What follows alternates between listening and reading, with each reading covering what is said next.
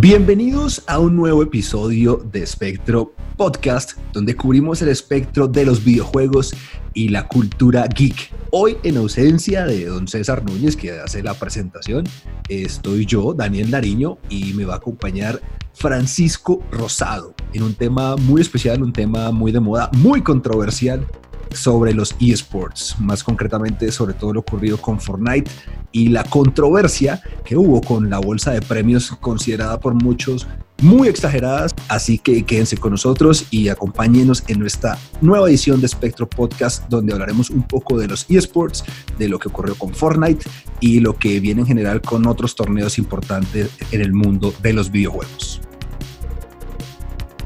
Sí, Daniel, eh, pues saludándolo a usted y a los que nos escuchan, creo que es un buen momento para hablar de esports y no hablar sobre si son deportes o no, si vale la pena seguirlos o no, sino hablar del fenómeno que son y cifras. Venimos cargados de muchos números, incluso sobre cómo es el panorama en Colombia para la gente que nos sigue, sobre todo el país. De pronto podemos incluso abordar de otros países latinoamericanos por encima pero es muy interesante como saber que no estamos lejos del mundo en cuanto al tema de esports y que realmente vale la pena eh, tomárselos muy en serio, sean de, los juegos que odiamos o no. Sí, sin duda, bueno, la coyuntura es por lo que ocurrió el pasado fin de semana con, con Fortnite. Se hizo la primera Copa Mundial de Fortnite en Nueva York, Estados Unidos, eh, un evento sin precedentes, algo realmente grande realmente elaborado, un torneo que rompió todos los récords en transmisión, el torneo de, esports más visto en el mundo, eh, un fenómeno mundial y una bolsa de premios de 30 millones de dólares, una cosa absurda, espectacular y, bueno, que dejó como, como gran ganador a Buga, un joven, un adolescente de apenas 16 años que se embolsilló 3 millones de dólares y, bueno, fue tan, tan grande este premio, tuvo tanta repercusión que no pasó desapercibido, ¿no? Vimos como en estos días, los días posteriores al torneo, empezó a salir una cantidad de información eh, reseñando el premio que se había ganado Uga y, algo que consideraban de pronto muy excesivo. La información salió en muchos medios generales, ¿no? No especializados, pues naturalmente los especializados lo, lo, reportaron, pero se empezó a cuestionar mucho el tema de la plata, ¿no? Sí, es que creo que lo importante de, de este evento, sobre todo en este lugar, en este lado del mundo, fue que lo transmitieron por ESPN. Entonces fue algo muy curioso y era que aquí en Colombia estábamos como muy felices con el Tour de Francia y se acabó la transmisión y empezó la transmisión del torneo de Fortnite de una, sin, sin anestesia para la gente y mucha gente quedó como, what the fuck, ¿qué es esto? Entonces, así fue el viernes, fue el sábado, fue el domingo y ya la gente que no tenía ni idea qué estaba pasando el lunes se fue a empezó a hacer comparaciones, incluso periodistas tradicionales en Colombia hacían esa crítica y era que como el ganador del Tour de Francia apenas se ganaba creo que es 900 mil dólares, ¿es? 500 mil dólares fue que se ganó Egan Bernal. Dólares, estoy confundiendo cifras, 500 mil dólares. Y el ganador de Fortnite, un niñito en un triste videojuego, más o menos así lo decían con, esas palabras, se ganaba seis veces eso, que era injusto. Pero resulta que no es tan así. Y estos golpes así para, para este tipo de, de personas, digamos así, de vieja escuela, pues son buenos, son buenos porque les dan como un despertar de que esto está cambiando y que tómense los videojuegos en serio. Claro, eh, sí, sin duda eh, se juntaron esas dos cosas, ¿no? Por lo menos eh, aquí en Colombia es ver algo como Egan, una disciplina que, que, ya tiene pues muchísimos años, ¿no? Un deporte como tal en toda la regla. El Tour de Francia tiene más de 100 años, es toda una institución a nivel mundial en el ámbito del deporte y, que bueno, que se reconociera con 500 mil dólares el ganador de el tour más importante del ciclismo a nivel mundial versus un torneo de videojuegos que sí, definitivamente los medios tradicionales lo por debajearon, ¿no? Todavía eh, es como esa eterna lucha de tratar de mostrar que los videojuegos son una industria muy seria que pues, va más allá de un simple ocio digital Y, pues precisamente ha sido esa irrupción de los eSports la que ha demostrado que primero tienen mucho potencial. Eh, esto no más es un síntoma de lo que se puede venir en un futuro en otros torneos, en otras disciplinas de, dentro de los eSports, porque eh, naturalmente esto abarca muchas categorías, eh, muchos juegos, los de estrategia, los de deportes, los de peleas, en fin, cualquier cantidad de, torneos que incluso hay a nivel mundial y que seguramente después de esto de Fortnite será visto con mayor atención, ¿no? Para no ir más lejos, próximamente tendremos eh, el, torneo de FIFA más grande, ¿no? Que de hecho está un colombiano participando que seguramente muchos lo deben conocer, Javier Muñoz, que eh, se ha mantenido y, prácticamente vive de esto, ¿no? Ya es un jugador que por casi una década ha estado jugando FIFA a nivel profesional y ha ganado muy buen dinero. Bueno, y, parando un poco ahí, un paréntesis antes de que se me pase sobre lo que usted decía antes de hablar de Javier, y es algo muy interesante sobre los juegos que, que están generando como estas nuevas dinámicas por sus absurdos, y absurdos por absurdo quiero decir como gigantescas bolsas, y es que casi todos son free to play. Realmente los juegos que son de pago son los que menos están entregando dinero. Y eso es algo para analizar, para analizar como a mediano largo plazo. Y es ver cómo, cómo también está cambiando un poco la, la forma de monetización de, de los esports y cómo de cierta forma se van como separando de los videojuegos tradicionales. El primero así que llegó a dar fuerte fue League of Legends, que gratuito y premios millonarios y vivamos de, de skins, todo mundo feliz luego Dota, Dota 2, quiero decir, y, por ahí hay una larga lista de etcéteras. Ahorita los que están dominando en, móviles y en países como Colombia son juegos como Free Fire, que además de que son gratuitos y que son de celular y que no necesitan un gran celular para correr, están dando muy buenos premios a la gente que participa en sus torneos. Entonces, creo que, que, que es muy, muy curioso como como a las empresas tradicionales de videojuegos les ha tocado adaptarse para, o les va a tocar adaptarse para sobrevivir en este ecosistema. Este antes y, el después que, se acaba de hacer con, con Fortnite, con, con esta Copa Mundial que acabó de ocurrir, y bueno, es por todo este cubrimiento, por todo este impacto que ha tenido el premio, ¿no? Sobre todo que se considera así absurdo, eh, las comparativas, ¿no? Siempre es como tratar de, echar en tierra lo que se está haciendo con, un videojuego, eh, un modelo free to play, y lo más curioso es que no es pay to win, ¿no? Todo, toda la plata que genera. La clave de los juegos no son pay to win. Exacto, por decir Fortnite, toda la plata que genera son en skins, o en los bailes, en este tipo de cosas que de personalizar el, el, avatar de uno. Sí, cosméticos, esa es la palabra, pero nada de un arma que pueda mejorar el desempeño, algún power up, nada de eso, sino meramente estético. Y pues es curioso todo lo que se ha desencadenado a raíz de eso, ¿no? Sobre todo el tema de los bailes que, que se ha popularizado mucho, que se, se, ha convertido en meme, se ha vuelto también un fenómeno en, en internet, ¿no? O sea, hasta los futbolistas tratan de hacerlos en, en sus celebraciones, eso a mí me deja como wow. Griezmann, sí, Griezmann ha hecho bailes de Fortnite. Es una cosa impresionante. Que muchos más en la Premier.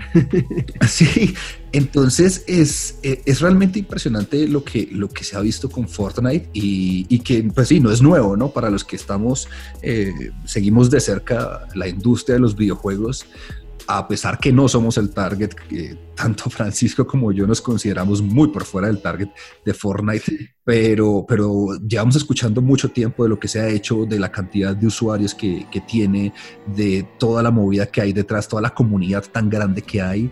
Y, y, bueno, el punto de quiebre definitivamente fue este torneo. Y lo que me parecía curioso también es CNN, naturalmente habló de, de, lo que ocurrió en el fin de semana y, pues como hizo una guía más o menos para noobs, para los que no tenían ni idea de Fortnite, y lo que me llamó la atención ese punto era que decía que el torneo lo organizaron eh, porque ya Fortnite en los últimos meses venía de capa caída, ¿no? Estaba perdiendo la cantidad de, de usuarios activos, entonces como con este torneo de gran magnitud, prometiendo una bolsa de premios de 30 millones, hicieron que, que, la comunidad se reactivara, que volvieran a jugar. Y si no estoy mal, para el clasificatorio del torneo de Nueva York participaron más de 200 millones de jugadores a nivel mundial.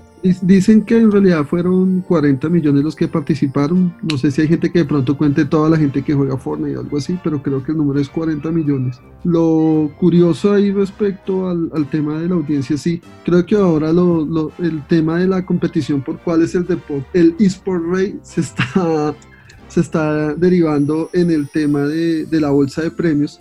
Y aquí hay algo muy curioso que me gustaría como dejar de, eh, mencionar y es sobre The International, que es el evento de, de Dota 2. Este evento es el que va a dar más millones en bolsa de premios, ha dado todos los años más millones. Este año no va a ser la excepción, van a dar incluso más dinero que torneo de Fortnite, pero a diferencia de, de los otros torneos que hay donde la, la bolsa la pone todos los todo el desarrollador o la gente que está detrás, Riot, de, en el caso de League of Legends, aquí la bolsa es compartida. Eh, Bell pone un dinero y el resto es crowdfunding de los mismos usuarios. Obviamente el crowdfunding es, es porcentajes que se dan de, los temas cosméticos que van, de las ventas de ese tipo de cosas pero me parece muy curioso como, como que este torneo en realidad los mismos que ponen el, premio son los usuarios.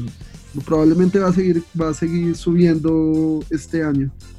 Sí, ahora bien, eh, en el tema de premios también fue muy comentado, fue muy noticia el tema de, de, los impuestos, ¿no? De lo que iba a perder cada usuario o en realidad la, la ganancia neta que iba a tener cada uno caso muy particular, el, de, el de este muchacho Tiago Kingla, pues ni siquiera este niño de 13 años que, que quedó de, de, quinto lugar fue en el torneo. El, el, argentino, sí. El argentino en quinto lugar en el torneo individual y se hizo la medio bobadita de 900 mil dólares. Bueno, el premio como tal era 900 mil y luego se pasó a, a, a, debatir de cuánto en realidad le tocaría. ¿no? Un último artículo que vi de un medio argentino precisamente que trataba de aclarar bien la situación. Decía que el estimado que le iban a quitar eran de unos 350 mil dólares, aunque eso también dependía de la situación de, de, los padres, ¿no? Yo me imagino que si fuera el caso de Colombia, mínimo le quitarían un 35%, si no estoy mal, que es el, el, impuesto por ganancia ocasional. Sí, eso es lo mínimo que le quitarían, y no sé si en Estados Unidos quiten algo, ahí sí me declaro un ignorante. Sí, quién sabe si entonces este que se ganó los 3 millones eh, le quiten impuesto en Estados Unidos. Es lo más probable, ¿cierto? Sí, seguramente debe haber eh, por ganancia ocasional. Yo creo que ese impuesto lo cobra. Para quitarle plata al gobierno siempre va a estar. Eso es aquí en Colombia o en cualquier lugar del mundo. Entonces, sí, entonces eso. O sea, estaban tan felices en Argentina por, por, yo creo que más por, en el gobierno estaban tan felices más por el ingreso ocasional que le va a entrar al país que porque claro si hasta Macri llamó a felicitar al niño a Tiago a Tiago Lab sí, sí, los 500 mil que le faltaban ahí para cuadrar caja ya los tiene. Y bueno ya ya siguiendo sobre esports hablemos un poco como de, de estos juegos y de los que más premios dan han dado para no quedarnos solo en, Fortnite, que, que, si bien creo que es como el boom ahora, que no es el torneo que más dinero ha dado incluso en este momento buscando más información para, para, este podcast a propósito de los eSports, nos encontramos con una página bastante buena que recopila la información de los torneos de videojuegos más importantes, los que tienen las mayores bolsas de premios, incluso los, los que tienen los, los ganadores por país, ¿no? La gente como que... No, y los premios de cada jugador es muy completa, de hecho, nos sorprendió. Sí, muy, muy, recomendada. De pronto, si la quieren ver, eh, básicamente la página es sportsearning.com www.esportsearnings.com. Ahí pueden ver con lujo de detalles eh, la información que, que, tenemos, que le estamos presentando así pues de manera muy, muy por encima, ¿no? Porque si quieren ver con lujo de detalles en serio la cantidad de millones que mueven los esports, ahí se lo van a notar. Esto no es, no es nuevo, ¿no? O sea, hay que aclarar que el tema de esports viene de muchos años atrás, eh, naturalmente con el crecimiento de la industria, con la exposición que ha tenido, los premios han ido aumentando, ¿no? ¿Cuáles tenemos por ahí? Digamos que si el de Fortnite lo organizamos como un solo torneo, recordemos que fueron dos torneos distintos, el de individuales y el de dúos, el de solos y el de dúos, nos daría 30 millones 387 mil 500 dólares aproximadamente. Eso serían los dos torneos combinados, pero como un único torneo de una sola categoría, realmente el, el, torneo que más dinero ha dado, sin contar los que vienen este año, fue de International 2018, que es el torneo de Dota 2. Dio el año pasado 132 mil millones de dólares. Eso es mucha plata. Demasiado. Incluyendo el de, eh, sumando el quinto que sería el de 2014, han dado más de 100 millones de dólares en premios. Eso es una barbaridad. Así es, pero bueno, cabe aclarar que Fortnite eh, apenas es, su primera edición. Claro, no, es su segunda edición realmente. ¿La segunda? Sí, el año, el año pasado se hizo una, pero la bolsa de, premios fue, llamémosla así, eh, menor, mucho menor. Fue más o menos de prueba, llamémoslo así. De hecho, Fortnite el año pasado salió una noticia de, de que sus desarrolladores Epic Games dijeron, listo, vamos a dar 100 millones de dólares para Fortnite en los próximos dos años. ¿Cómo lo vamos a hacer? Entonces ahí salieron estos eventos y todos los eventos que han hecho en el año y, el dinero que han, que han dado. Algo eh, curioso, antes de que sigamos hablando de cifras, es eh, que bueno, esta noticia de Fortnite, eh, la bolsa de premios, ha tenido mucha repercusión y mucha crítica, no solo dentro del deporte general o la opinión pública en general, sino dentro de los mismos jugadores profesionales de otras disciplinas de, los eSports.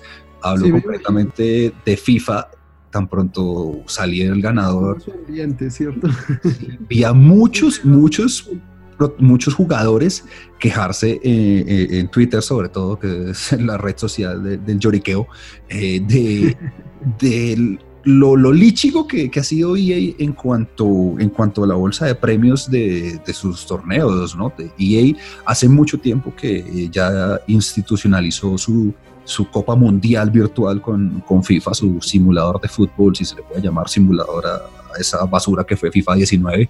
Pero bueno, el caso, tiene su torneo desde hace muchos años y ahora, pues que claro, todo el mundo compara los torneos con, con Fortnite versus lo que entrega Fortnite, entonces hay un malestar muy general en la comunidad de FIFA, especialmente lo he visto. Súbele un plus a FIFA.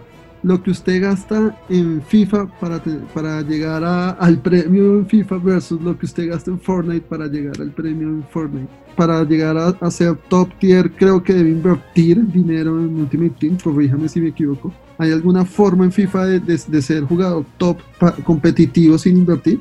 No, no, no, definitivamente no la hay. Yo tengo varios amigos pro, digamos, yo juego FIFA también, juego foot naturalmente. Ultimate Team, ¿no? Para los que no son familiares. Ultimate Team, ese es el modo, el que tiene picho en plata a eSports. Y ese es el modo competitivo, ese es el modo donde hay que participar para poder clasificarse a algún torneo internacional. Y conozco varios jugadores. Los torneos internacionales son con los equipos que uno arma en, en FIFA Ultimate Team. No es como antes que era con selecciones nacionales o con clubes, ahora son con los equipos que uno se arma en FIFA Ultimate Team, ¿cierto? Exacto, eso es a lo que voy. Eh, eso significa FIFA, generalmente cada entrega sale finales de septiembre. Mis conocidos o las personas que, conozco de profesionales, ellos dicen que mínimo de entrada le tienen que meter unos de 2 mil a 5 mil dólares en el modo foot para poder tener un equipo competitivo con el que puedan clasificarse a algún torneo internacional. Estamos hablando de 10 millones de pesos, 15 millones de pesos. Es mucha plata. Claro, demasiada. Entonces... Eh, eh, no, ¿Van a recuperar la ganancia de alguna forma? ¿Logran llegar a recuperar esa, e, esa inversión que hicieron? ¿Tienen ganancia ahí o no? Hay que estar muy seguro de eso, ¿no? O sea, yo hablo particularmente de un caso como Javier Muñoz, como Janos, que, que, es alguien que el tipo sabe que es bueno, que lleva compitiendo en la élite de FIFA desde hace una década. Sí, entonces el tipo sabe que es una inversión fija, pero por decir, también conozco muchos jugadores con un nivel más que aceptable, un nivel que podría ser competitivo a nivel internacional, pero la piensan dos veces, es que no, o sea, meterle 3 mil, 4 mil dólares a un videojuego que al siguiente año va a ser completamente obsoleto, no tiene ningún sentido. Yo estoy de acuerdo con eso. Yo jugué Ultimate Team hace como dos años y medio y bueno, sí es bastante enviciante, digamos que EA lo ha hecho muy bien ahí creo que el tema económico y el modelo de negocio es desgastante y, el costo-beneficio, sobre todo para los competitivos, es muy malo. El retorno de la inversión es muy bajo. El, mayor premio en FIFA usted lo tiene a la mano, el, mayor premio ¿Cuánto es, este año? Para esta edición 2019, eh, la FIFA... en agosto, ¿no? Sí, es del 2 al 4 de agosto, ese fin de semana. Eh, la bolsa de premios es de 500 mil dólares apenas y, son 32 participantes, ya en este punto, digamos, se ha filtrado toda la cantidad de participantes Y... Son solo 32 participantes para 500 mil dólares. en realidad no suena tan mal, pero uno se pone a hacer números y son, si digamos dividiéramos la bolsa de premios entre cada jugador, serían 15 mil dólares. Sí, pero la división de, los, de la bolsa de premios es de la siguiente forma. El campeón se lleva 250 mil dólares. El subcampeón se lleva 100 mil. El tercero y cuarto se llevan 25 mil. Del quinto al octavo se llevan 12 mil dólares. Del noveno al 16, 5 mil dólares. Y del 17 al 32, o sea, por ir a participar, se llevan 750 dólares. Entonces usted póngase en el lugar del 17 al 32. Eh, esos, esos últimos realmente me parece un, chiste. Es que ni siquiera hay retorno de inversión. ¿Dónde es el evento? El evento, si no estoy mal, va a ser en Londres. Sí, va a ser en Londres. Eso es lo que le cuesta un Uber allá en Londres. Sí, no, es, realmente absurdo la comparación. Nos estamos hablando de que este torneo es una, que una cuarta parte más o menos de lo que fue el, ni siquiera, una quinta parte de lo que fue el torneo de, Fortnite. Una sexta parte de lo que fue el premio al campeón de Fortnite. Exacto. ni siquiera así, ni siquiera la bolsa de premios, sí. Ni o sea, ganó más el argentino con todas las retenciones que le hicieron en su país, le quedó más dinero al argentino de Fortnite con todas las retenciones que hicieron en su país que toda la bolsa de premios que tiene este evento de FIFA. Totalmente de acuerdo, sí, porque entonces imagínese que Janos se lo ganara, o bueno, el X, el que se lo ganara, son 250 mil. vamos por Janos, es el compatriota, vamos por él. De esos 250 mil dólares, hay mínimo que quitarle ahí el 35%. Entonces, por donde se vea, ya está ganando menos que muchos de los que fueron a participar en el torneo de Fortnite. Es realmente increíble. Sí, que creo que el top 50, los que están arriba del top 50, creo que van a ganar más que él, si se ganara el torneo. Pero ahora bien, voy a ser de abogado del diablo. Pensémoslo desde otra forma. O sea, también uno dice oferta-demanda, ¿no? O sea, finalmente creo que es una discusión más o menos de, de lo que se vio eh, el mundial femenino versus el mundial masculino. Es decir, no quiero decir que, que, FIFA no tenga audiencia, que FIFA no genere ventas, muchísimas ventas. Pero, pero hay algo en FIFA, y antes de ser abogado del diablo, es en FIFA le cobran a usted por el juego y además le cobran por lo, por lo, o sea, usted en Fortnite no tiene que pagar para participar, ¿sí En FIFA, en FIFA usted sí tiene básicamente que hacer inversión en las cartas, sí. Le dirán, no, usted, usted no necesita pagar, pero en términos prácticos usted sí necesita pagar e invertir en FIFA. En Fortnite realmente es más un tema de, de así, de verme distinto a los demás. Sí, no, es que quería ser de abogado del diablo, pero por donde uno lo ve es indefendible. No, no, lo dejo. no, es indefendible, es que sí. Perdió, la demanda del diablo. sí, eso ni el diablo ya se mete a defenderlo. Es que sí, hablamos de, una inversión inicial de 60 dólares, que es el, que es el juego, eh, más todo lo que toca meterle a, a Food 60 dólares la edición básica, ¿no? Pero usted no tiene, no tiene que, que comprar la edición que, que, que está enfocada Ultimate Team, que vale cuánto, como 70? La que tiene como, digamos, más cositas. La Idol, Edition. Es la, sí, la, la, Ultimate creo que es y esa es la que vale 100 dólares. Y es como la que tiene más sobres y más cosas. Entonces, sí, versus Fortnite o todos estos free to play que, que de hecho son los que... Se lo dejo así, Free Fire, un, juego de navegador, de premios mayor, un juego, perdón, estoy loco, un juego de celulares, solo de celulares y de celulares malos le da una mejor bolsa de premios, un juego gratuito. Sí, no, entonces la queja de, especialmente de los jugadores, los pro players de FIFA es completamente justificada y ahí tiene muchísimo dinero, hace muchísimo dinero con, con Foot. No, no sabríamos si en este punto comparar si lo que hace en microtransacciones versus lo que hace FIFA con, con Foot eh, es mayor, no sé, pero independientemente del caso, EA Sport hace mucho, mucho billete con, con Food Champions y no se ve reflejado. Con el equivalente de Madden, ¿no? En Estados Unidos también. Eh, exacto, sí, de hecho creo que ese fue el modelo. Creo que Madden fue como el primer juego que tuvo ese estilo Food y luego lo fueron replicando en FIFA y, y bueno, pues el caso. pero ahorita también PES se viene muy fuerte, ¿no? De hecho, PES como que quiere darle un vuelco total a su, a su estilo pues, y lo volvió eSports, ¿no? Le cambió el nombre. Paremos FIFA. Sí, de PES, que ahorita se llama eFootball, todo un guiño a los esports. Supuestamente ellos, ellos sí están como tratando de mover su modelo de negocio a... No tengo muy claro y no han hablado mucho, pero lo único que sabemos es que el juego va a ser completamente enfocado a esports y vamos a ver si, si verdaderamente se vuelve una buena opción. Creo que los premios son importantes y Konami saca de uno de sus casinos, pim, pim, pim, de sus pachinko. Exacto, de sus pachinko.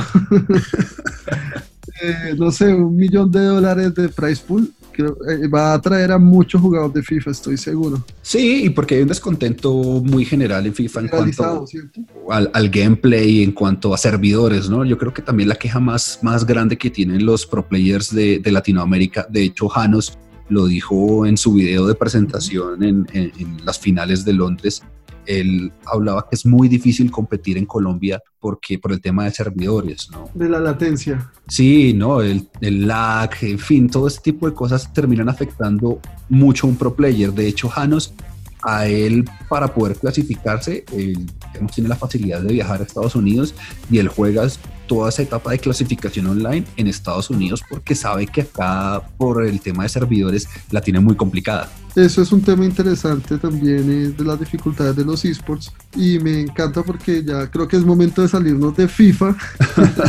creo que ya le dimos suficiente tiempo a FIFA y, hablemos un poco más de, de, lo que estábamos hablando de, de los premios principales quise hablar un poco de League of Legends, que creo que League of Legends ha sido como ese juego que pienso ha, vuelto de cierta forma la profesionalización de los esports.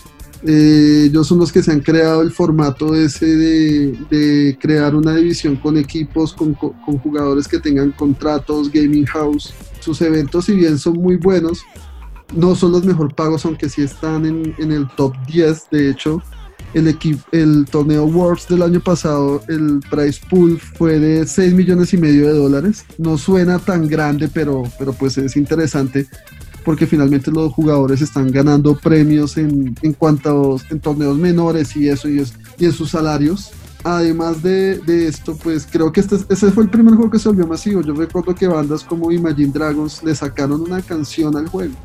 Sí, impresionante. O sea, Imagine Dragons pasó de tocar una final de League of Legends a tocar una final de la Champions, ¿no? Ellos fueron los que estuvieron Exactamente. En esa es una muy buena, esa es una muy buena como comparación de, de, cómo están metidos esos juegos así que, que realmente creo que LOL merece su espacio, personalmente lo odio, pero el valor que tiene y sobre todo digamos que parte de su modelo de negocio es que es un juego que corre hasta en la tostadora en el computador de su abuelo, ahí le va a correr League of Legends.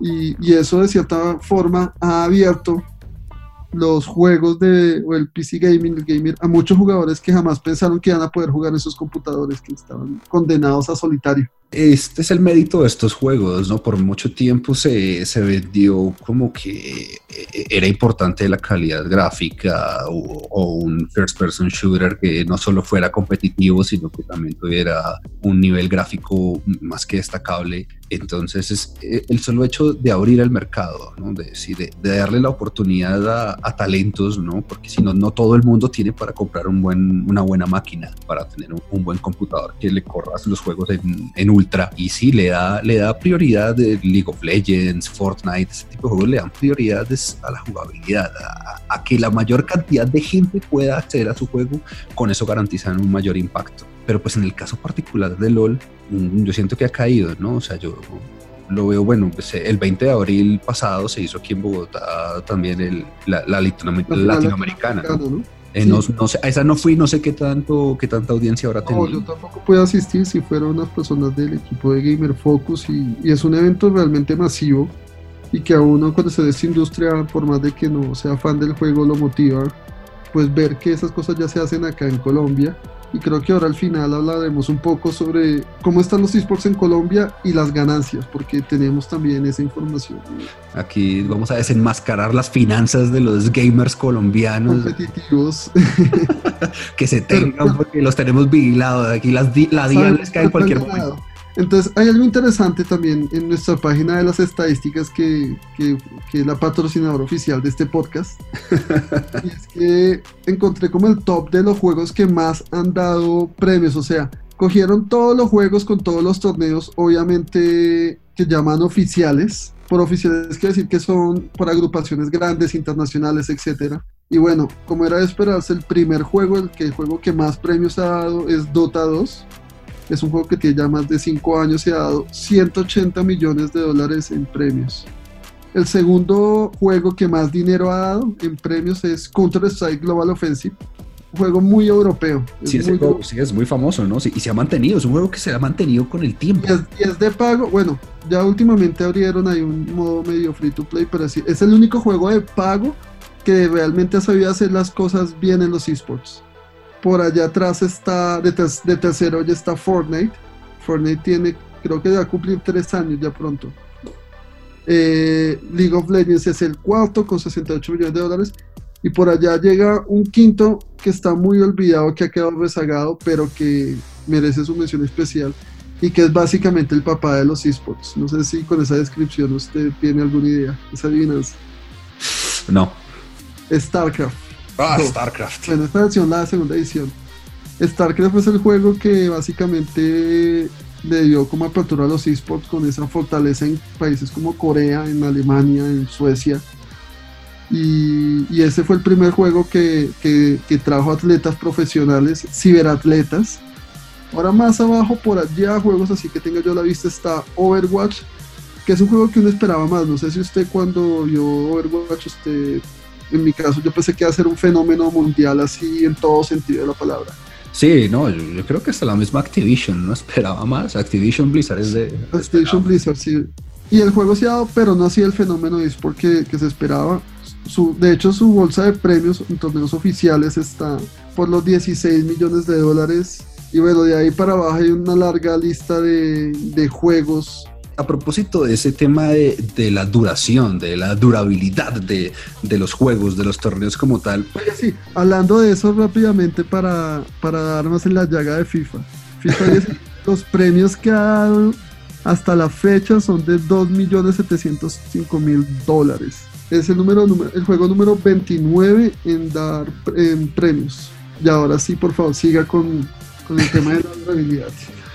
Eh, uno de los comentarios eh, de las tantas críticas que se hizo en torno a, Fortnite y, su elevada bolsa de premios de 30 millones de dólares, mucha gente decía, esto es una moda pasajera.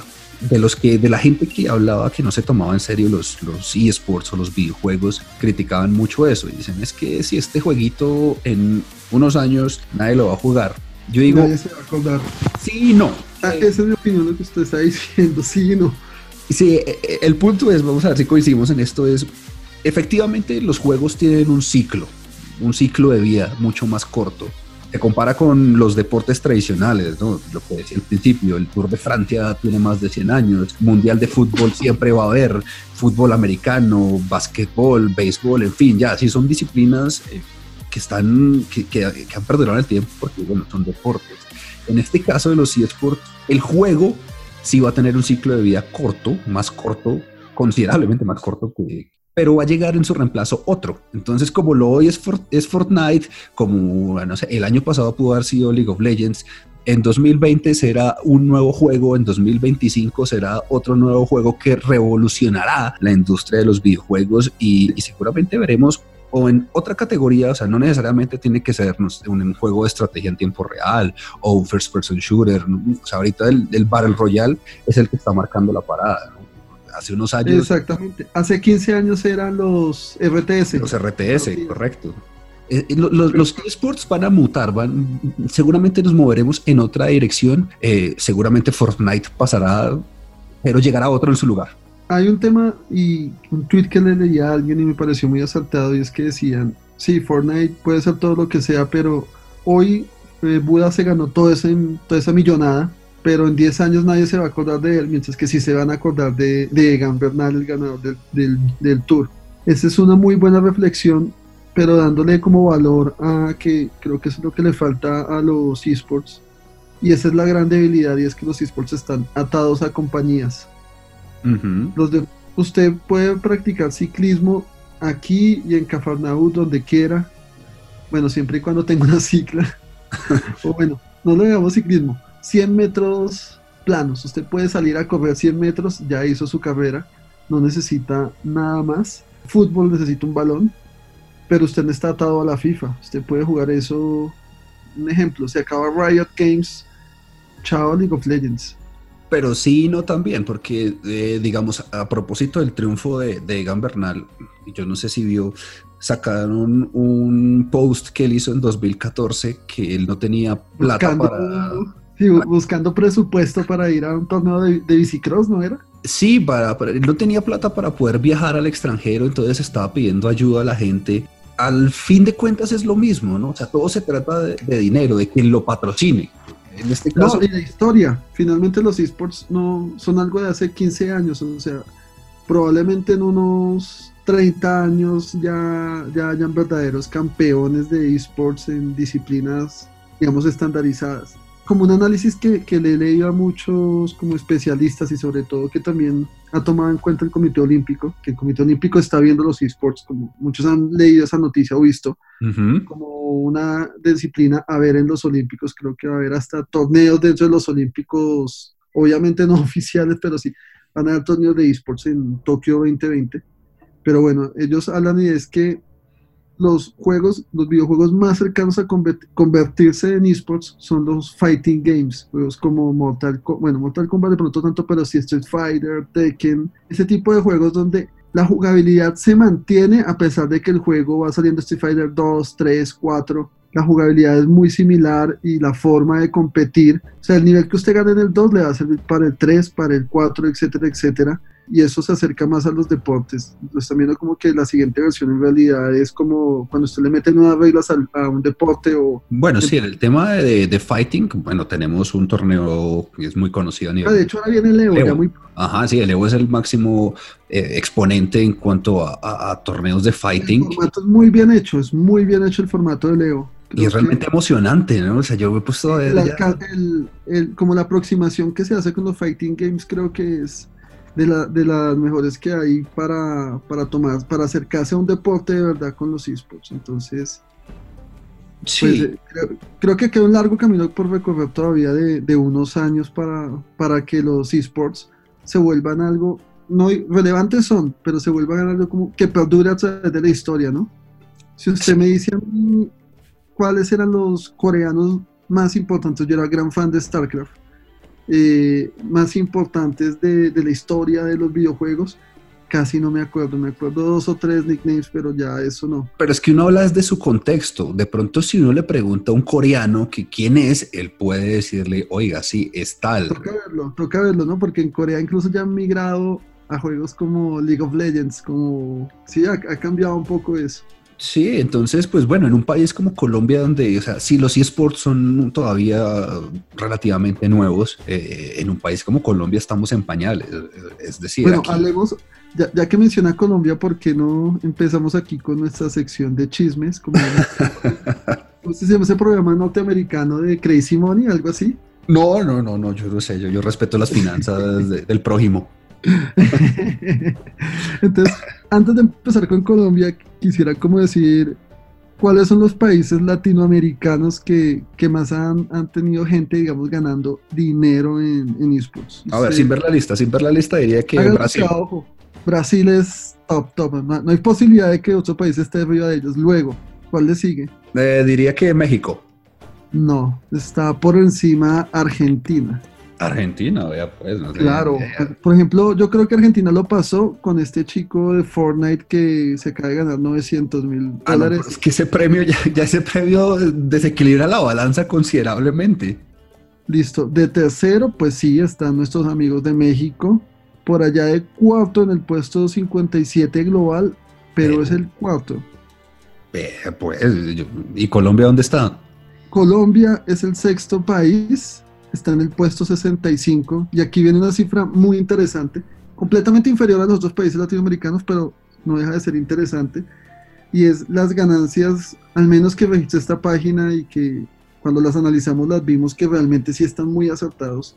Los ingresos en Colombia que han tenido los jugadores de esports son de 221.500 dólares, es decir, algo así como 900 millones de pesos. 900 millones de pesos solo jugando videojuegos y bueno, ahí sí... Han hecho colombianos desde el año por ahí 2010, más o menos, 2007. Y ahí, bueno, eh, Janos yo creo que ahí es el, número uno, ¿no? Sí, Janos efectivamente, Janos de FIFA, en general con todos los juegos, con todo lo que usted, con todo lo que ha jugado él, según este portal, en nuestras cuentas ha hecho mucho más, pero él se ha ganado aproximadamente 34.250 dólares. Sí, cabe resaltar que eh, esta página tiene en cuenta son torneos internacionales oficiales, ¿no? Estamos hablando. Sí, o sea, no hay, por ejemplo, yo recuerdo que Janos ganó algo en FestiGame, ganó mucho dinero ahí, ganó también torneos en Colombia, ha ganado todos los que quiera. Entonces él por ahí pasó hace mucho tiempo. Hay un equipo colombiano de Crossfire que le fue muy bien en, un torneo, creo que fue en Brasil, yo, yo recuerdo ese tema, y se ganaron 16 mil dólares la media bobadita, pero divididos entre, cuántos. Cada uno de los cinco se ganó 16 mil. Es decir, que ellos se ganaron 80 mil dólares en ese, en ese torneo. Buen billete, buen billete. Pero el problema es cuando no se vuelve a ganar, ¿no? Asumo que, pues, por lo no, se cambiaron de juego o realmente dijeron, no, yo ya gané plata, ya me compré la cuota inicial de un apartamento, porque pues 16 mil dólares son 45, 46 millones de pesos. Es que, es que ese es el punto y, y, lo que mucha gente no tiene en cuenta, sobre todo los que no conocen de la industria, los que no conocen de los esports, es todo el trabajo y sacrificio que hay detrás de eso, ¿no? Muchos consideran que es, ay, no, eso es sentarse en una consola y espichar botones y ya, y no, eh, la dinámica de los esports ha cambiado muchísimo eh, con el transcurso de los años, incluso pues, no es por ser incisivo con el tema de FIFA, pero pues es el escenario que tengo más cercano. Y es que antes sí, o sea, no sé, en un principio puede que era, eh, yo jugaba solo, participaba solo, eh, miraba cómo, cómo llegaba a los torneos internacionales, pero no, ahora estamos hablando de patrocinios, de equipos que fichan jugadores, de que ya los jugadores dentro de sus equipos. De contratos, ¿no? Jugadores contratados. sí, con los contratos que hay, ya también asesoría psicológica, porque antes, antes no se veía nada de eso, sí, ya, ya hay coaching, hay asesoría psicológica hay de todo. E, es un tema que se está profesionalizando cada vez más. Pues, eso también lleva una presión mucho mayor, ¿no? O sea, estamos hablando de que para ellos eso es su trabajo, ¿no? Para de pronto lo que uno es diversión. no solamente eso, hay algo también muy jodido y es que la edad de los jugadores de, de esports. Chicos de 15, 16, 17, 18 años, hablemos del argentino, de golpe un niño de 13 años le entran 900 mil dólares. Uno se enloquece. No, ahí está papi y mami para controlarlos porque pues, sí, supongo Por más que sea eso, eso yo creo que usted eso le rompe el cerebro que le ingrese eso. Obviamente hay gente que no le va a pasar eso, pero eso rompe el cocoro, como dirían por ahí, de muchísimos. Ahora, imagínese acá en Colombia, bueno, gente es el caso lo mismo que aquí no hay, o sea, que aquí ganarse mil dólares, dos mil, de 16 mil dólares, el caso de estos chicos de Crossfire, ya es demasiado dinero probablemente se hayan retirado y no hayan querido jugar más o se cansaron y así. Sí, puede que llegue que eh, un punto en que el juego les sepa cacho, que no lo disfruten. No es de que, de, de que lo disfruten o no, sino de un trabajo. Yo no creo que a Javier Muñoz le interese en este momento, Javier Muñoz Janos, ¿no? Sí. Nuestro mayor representante de los esports en Colombia, le interese piense, disfruto o no disfruto el juego. Yo creo que él ya lo ve como su trabajo, como ser deportista. Él hace poquito la revista Playboy le hizo una entrevista para su página Playboy Colombia. Sí, Playboy Colombia, y, y, de hecho él hablaba un poco de eso. Él decía que como tal ya no, no es que disfrutara el juego, sino se volvió el trabajo. Hablaba de la edad, y si uno se pone a ver, Janos es de los más... ¿Cuántos años tiene ya? Janos debe tener 26, 27 años. Él debe tener ya tiene barba y todo, ¿no? Ya, ya... No, es que se le vio crecer, es que desde el primer torneo de FIFA se le ha visto crecer y, y de hecho es de los más veteranos. Entonces, eh, estamos hablando que, no sé, la plenitud de un jugador profesional será que los 16, 17 años. En el, depende del juego, en el caso de Fortnite, donde el, la, mayoría del público son menores por el, por el, por el paywall que, que, no tiene. Es decir, creo, creo que eso es importante también entre la mayoría de los juegos free to play y que no involucran PC el público es muy chiquito, no son muy niños. Mire que usted ve, ve FIFA y en FIFA la comunidad no, no hay tanto niños, son, son contados, ¿cierto? En, los, los, de alto nivel. Pero a pesar de todo, eh, eh, los, como los campeones siempre son muy jóvenes. Por decir, el mejor jugador de FIFA ahorita es como en cualquier deporte, ¿no? Los, los menores ya desde chiquitos se ve el nivel que van a tener. Sí, es que no sé si más allá de eso hay un tema de reflejos también, de, de, la capacidad de respuesta. Todo eso, ¿no? Sí, porque el argentino de FIFA, el mejor ahorita, tiene 15 años, entonces, y es un patrón, ¿no? Los equipos también, los grandes equipos de esports están conformados por, por, adolescentes que no superarán los 16, 17 años. Naturalmente hay sus excepciones, pero se ve que, no sé si por tiempo también, ¿no? Porque de pronto en ese momento la, escuela es mucho más fácil tener ese, esa actividad como una actividad secundaria, ¿no? Ya cuando toca pensar de los estudios profesionales en el futuro, de pronto ya tienen que decidirse entre seguir jugando o, apostarle a una carrera. De... esa es la, la diferencia. Y uno de esos, que recuerdo ese tema y que lo veo aquí en la lista, es Cotopaco. Es el colombiano que llegó al, al Wars, el evento de la final mundial de League of Legends, estuvo el año pasado, se trajo aproximadamente 10 mil dólares, algo así, para Colombia. O sea, no, no llegó a las finales, pero pues ahí está. Y bueno, según la página, el hombre se ha hecho en total eh, 10 mil 287 dólares jugando League of Legends. Es como el mayor exponente de LOL en el país al final del día se trata de conseguir un patrocinio, de conseguir un equipo eh, que, pueda financiar ese, ese trabajo, porque es eso, es un, es un trabajo, es dedicarse en cuerpo y alma a eso y asumo que también le, exigirán resultados, no es simplemente te, te ficho y juegas, sino... Eso, eso, eso, eso es lo, lo, que me parece muy interesante de League of Legends y lo que, lo que estamos valorando. Hay un, hay un paréntesis, otro de mis paréntesis, y es como una parte oscura de los esports. Y es que lo que coinciden muchos expertos y, hace unas semanas leí un artículo en Kotaku sobre esto. Y es que los esports también tienen un problema y es que parecen ser una burbuja.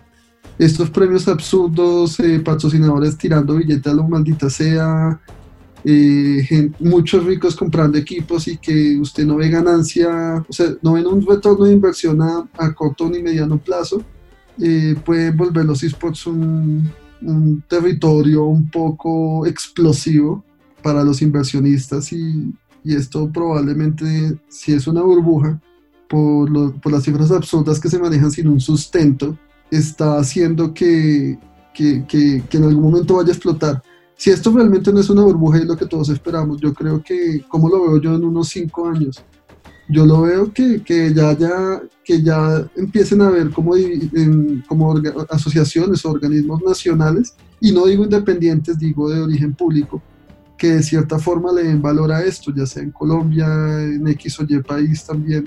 Ya hay jugadores aquí que están viendo con su contrato del juego, ojalá puedan crearse como más, ¿no?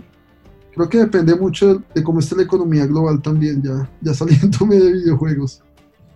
Sí, sí, no, también eso sí, va de la mano de, Nuestro amigo Trump le da por hacer alguna locura y manda al carajo la economía, pues olvidémonos de los esports, sinceramente. Sí, porque casi todo se o se desarrolla o tienen una gran incidencia en Estados Unidos. o sea, eh, viendo estos premios de, Fortnite, que una empresa le meta 100 millones de dólares en solo premios a, un torneo sin contar el mercadeo ni nada. Creo que es absurdo. Yo no sé esa plata cómo se recupera. Yo no veo todavía que, porque creo que usted veía Fortnite y usted no veía como muchas marcas patrocinando, o sí, en el, en el torneo. No, no, no, no, estaba bastante limpio y, y sí, no sé si a punta de, de skins y bailes justifican todo ese... Uno quisiera, uno como gamer quisiera ver ese futuro donde donde los deportes profesionales también sean los videojuegos y ya de cierta forma lo hay, pero que realmente fuera más fuerte. Y no sé qué pasó de hecho con los torneos que hizo Millonarios y Santa Fe, donde teoría a los ganadores les iban a dar ficha profesional también, y a ser eh, los representantes del club, y pues no sé en qué quedó eso, no sé en qué ahora parado. Sí, sabe que es una muy buena pregunta. y eso se veía en teoría como pues el futuro, ¿no? Como, como bueno, dice, ya se están tomando en serio el fútbol colombiano, el FIFA. Estamos hablando, el entre paréntesis de Daniel es que Millonarios y Santa Fe, equipos de fútbol profesional, tuvieron, alcanzaron a tener una pequeña división de esports en el juego FIFA. En sí, en torneo, pero eso, fue, eso duró como un año y ya, ¿no? No se volvió a hacer de eso.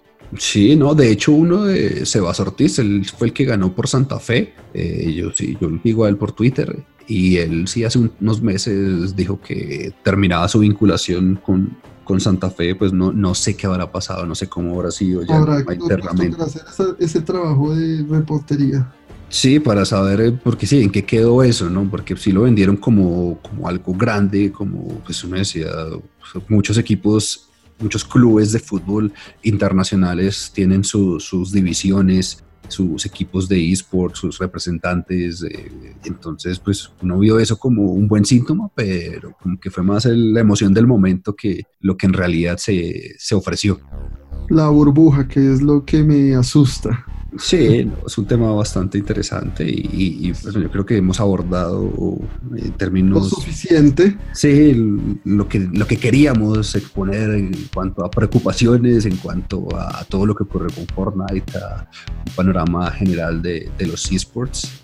Todo el mundo va a estar muy pendiente sobre todo de Fortnite después de, después de esta vuelta de premios de 30 millones de dólares para ver si la iguala o la supera. Esperemos que sea así, me, me, parece divertido y me encanta que suenen en los medios tradicionales y que la gente se indigne. Creo que eso es bonito.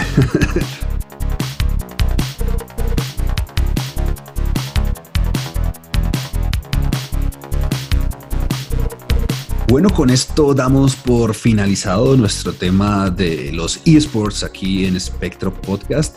Muchísimas gracias por escucharnos y nos veremos en una próxima ocasión cubriendo todos los temas del mundo de los videojuegos y la cultura geek.